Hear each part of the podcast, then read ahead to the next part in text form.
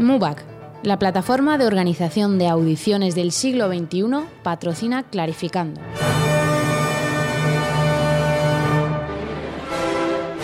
Clarificando. Con Clara Sánchez.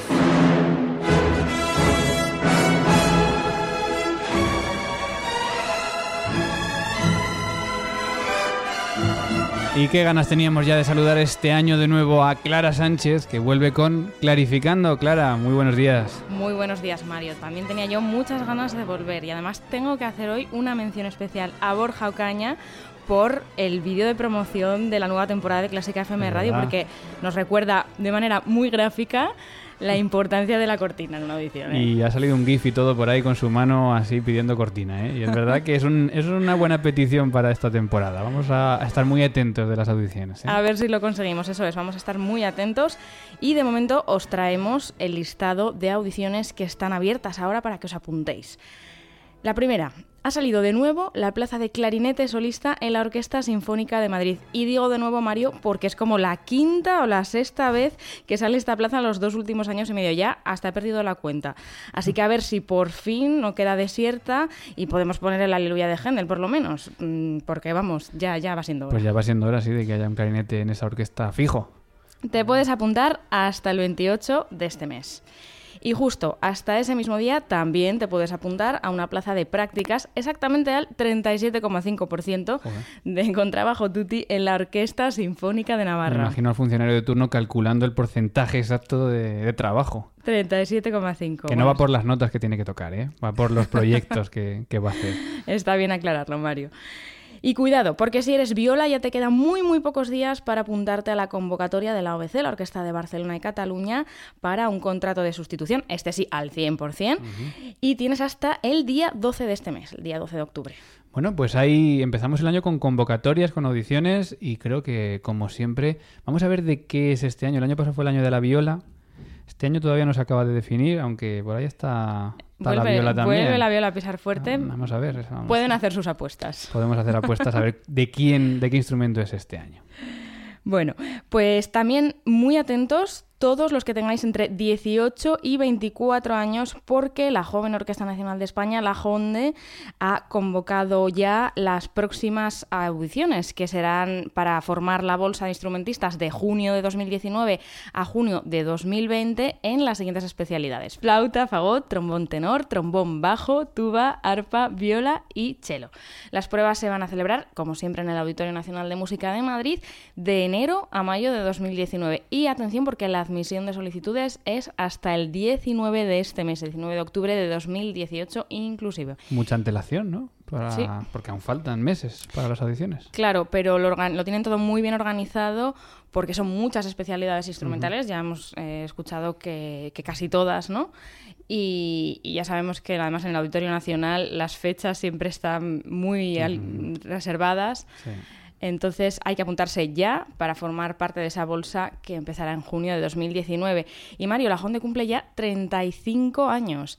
35 años con esta gran orquesta que ha formado a unos 2.600 músicos en práctica orquestal y que ha contribuido enormemente a esta preparadísima generación de jóvenes músicos españoles. Y es que ellos mismos lo decían en este comunicado, España es ya el país con más músicos en las dos mejores orquestas europeas, la joven orquesta de la Unión Europea y la joven orquesta Gustav Mahler. También nos dicen bueno, que toda la información sobre esta convocatoria de la Honde pues, en su página web www.honde.mcu.es. La Honda es, yo creo que una de las mejores cosas que tiene este país. ¿eh? Sí. Es eh, l- increíble, los que hemos podido estar dentro, es increíble el ambiente que hay, la calidad musical que hay en esta orquesta, que está llena de jóvenes, muy jóvenes, o sea, de jóvenes estudiantes que le ponen un nivel que hay que escucharla. El día de las nueve novenas, que participaron conjuntamente con orquestas profesionales, no se quedaron muy atrás de nivel, ¿eh? al contrario, diría que hay gente que fue la orquesta que más le gustó, que es esta joven orquesta y que es impresionante. Pues sí, es impresionante. Aunque es verdad que no todos son buenas noticias, Mario, para la formación, y es que hemos sabido por otro comunicado que próximamente se jubilará su dirección artístico desde 2001. O sea, lleva 17 años José Luis Turina al frente de la Honda, al que tuvimos hace un año y pico en Clarificando, contándonos cómo son precisamente las audiciones de la Honda.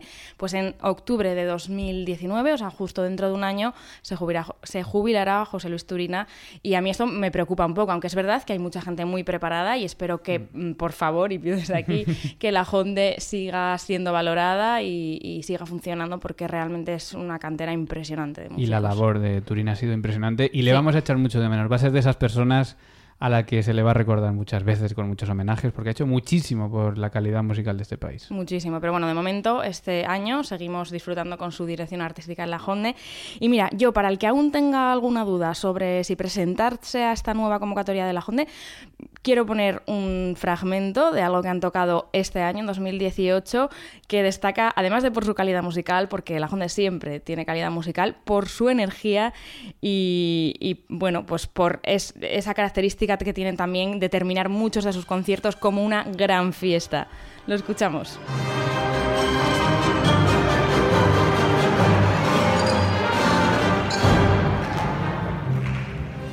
típico bis de la Honda. Esto no podía faltar. El Amparito Roca en versión de la Honda con Cristóbal Soler, que era el final de un concierto que tenía lugar en el Auditorio Nacional de Música de Madrid en febrero de 2018. Yo no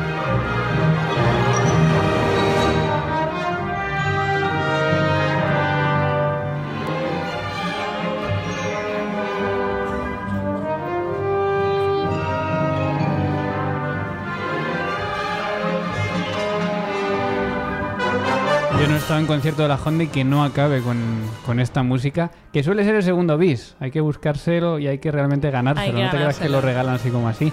Pero es que lo curioso es que hace poco salió un vídeo también en los proms de Londres con la EUYO, la europea, la joven orquesta europea, que tocó esto de bis también. Pues ahí se ve la, importancia de la Honda en Europa, ¿eh? porque ahí tenía que haber algún español que... Hombre, yo creo que algún español hubo y le metió el gusanillo a los músicos y al director, supongo, para, para tocar esto. Pero sí, sonó, sonó en los proms ahí en el Royal Albert Hall, Amparito Roca por la EUYO, casi nada. Qué bueno.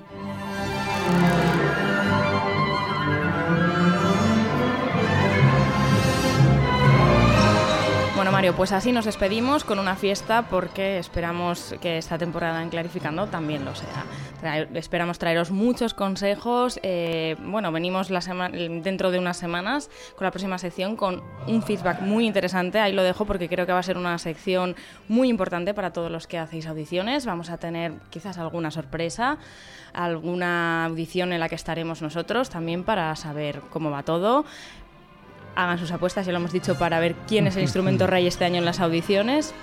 Queda mucho por delante y una temporada seguro que apasionante. Bueno, pues hay mucho que hablar sobre audiciones de orquestas, este proceso al que se enfrentan todos los jóvenes músicos de nuestro país y de muchos países, y que es un proceso que incluso a los no músicos pues les puede interesar por el hecho de cómo funciona la música por dentro y cómo los jóvenes progresan también, jóvenes y no tan jóvenes, en las orquestas de nuestro país. Y aquí estará Clara Sánchez con Clarificando para contárnoslo. Muchas gracias, Clara. A ti, un abrazo.